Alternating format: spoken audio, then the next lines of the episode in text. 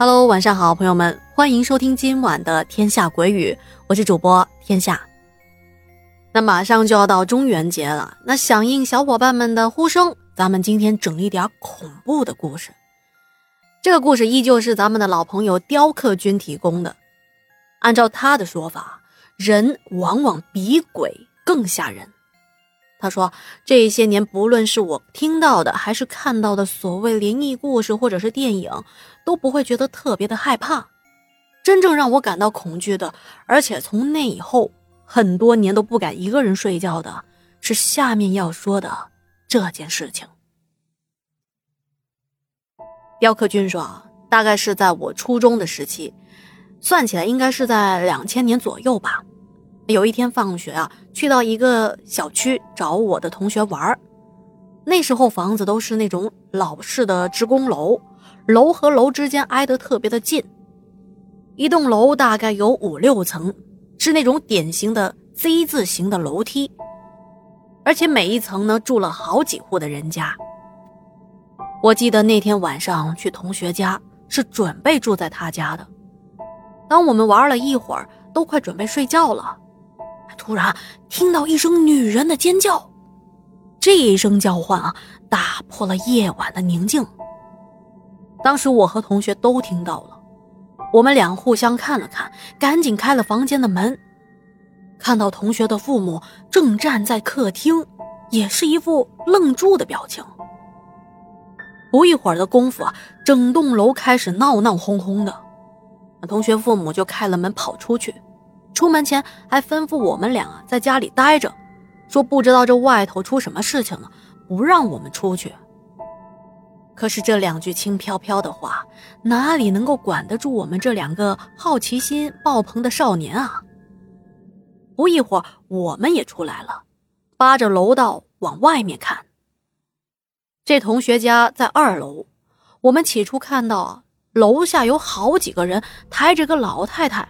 往胡同的外面跑，当时我们也不知道是发生什么事情了，还以为是邻居这老太太晕倒了，身体不好什么的被抬走了。可是这事情啊还没完呢，此时楼上更加的闹腾，人们的交谈声此起彼伏，从楼上传了下来。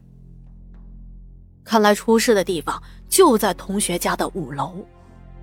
我们就往人最多的地方跑，跑了三层楼梯吧，楼梯口上全是人呐，围得密不透风，好些个赶来吃瓜的人们都站在台阶上了，我们只能从楼梯的缝隙看过去，于是，一番的探头探脑，又是踮起脚尖什么的，终于被我看到了。哎呦，好家伙，这一看啊！真是一眼万年啊！我清楚的记得，楼道上的声控灯散发出黄色的微光，时不时还熄灭一下。加上好几个手电筒射出来的白晃晃的光，晃来晃去的。当时我看到一个穿着皮夹克的人，直挺挺的垂吊在。楼梯扶手的栏杆上，用什么东西上吊的看不太清楚，当时也没看到他的五官，只看到他的背面。看这个人的身形和穿着，肯定是个男人。当时我就只看到这么一眼，就这么一个画面啊，立马清晰的定格在我此生的记忆中。接着，愣在原地的我们就被邻居们发现了，邻居就立刻把我们撵回了家。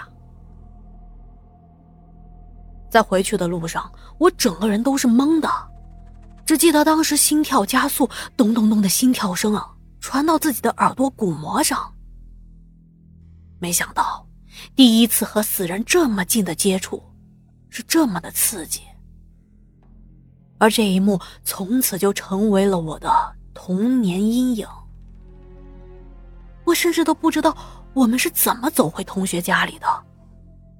当时满脑子都是刚才看到的那极富视觉冲击力的可怕画面。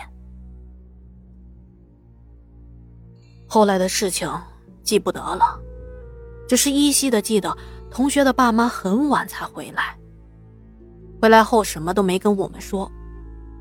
我那同学啊，应该是被吓到了，发了烧，请了好几天的假。我倒是没什么事情。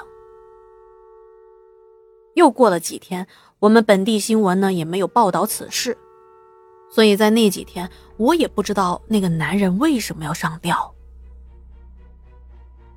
大概隔了半个来月吧，有一天我刚到教室，就被另外一名同学叫住了，说有事情要告诉我们。这个同学的爸爸是公安局的，之前我们也跟他提过，说我们看到有人上吊的这个事情。此时看到他这一副迫不及待的样子，想必是跟那件事情有关。哎，我跟你们说啊，哎呦，我都不知道。那个男人为什么上吊？这件事情简直是震碎了我的三观啊！我听我爸昨天晚上说了，经过调查，那个上吊的男人好像是外地人。原来这个男的跟那谁小区的一个女的好上了。可是你们知道吗？这个女的是结了婚的，而这个外地男啊也是有家室的。还可以说他们是双双出轨，搞婚外恋呢。那个男的为了方便和这女的偷情，还专门在外头租了房子。后来这个男的还为这个女的抛妻弃子，可没曾想，后来这个男的做生意失败了，欠了一屁股的债啊。然后那个女的就开始冷淡他了。在两个人交往的过程中，他发现那个女的逐渐的对他冷淡了起来。他心里头啊就觉得有一些不太对劲儿，就跟这个女的吵了好几回。这还不算什么呀，还有更劲爆的呢。有一次他在女人的手机上看到暧昧的短信，就开始悄悄的跟踪这个女人。调查的结果却让他晴天霹雳啊！这个女的在外头确实还有其他的男人，而且还不止一个呢。说白了，他只是这个女人的其中一个情人。后来，这个男的也不知道怎么的，就打听到了这女人的住处，就在那谁家的楼上。哎呦，这个男人真是个狠人呐！到了女人家呢，也不敲门，也不闹。大概是在七八点钟吧，闷不吭声的，直接在楼梯间上吊啊！而尸体就正对着女人家的门口。我爸说，当时他们去到现场，就看到这个男的对着女人家的门口瞪着眼睛，伸着舌头，哎呦，好吓人呐！而且凑巧的是，这段时间就他上吊这段时间，刚好没有任何的邻居上下楼。直到了那天晚上十一点半，和女方同住一层的这个老太太啊，从儿子家回来，刚上楼呢。一眼看过去，哎呦，黢黑的楼道上，一个男人挂在那，嗷一嗓子，自己躺地上了。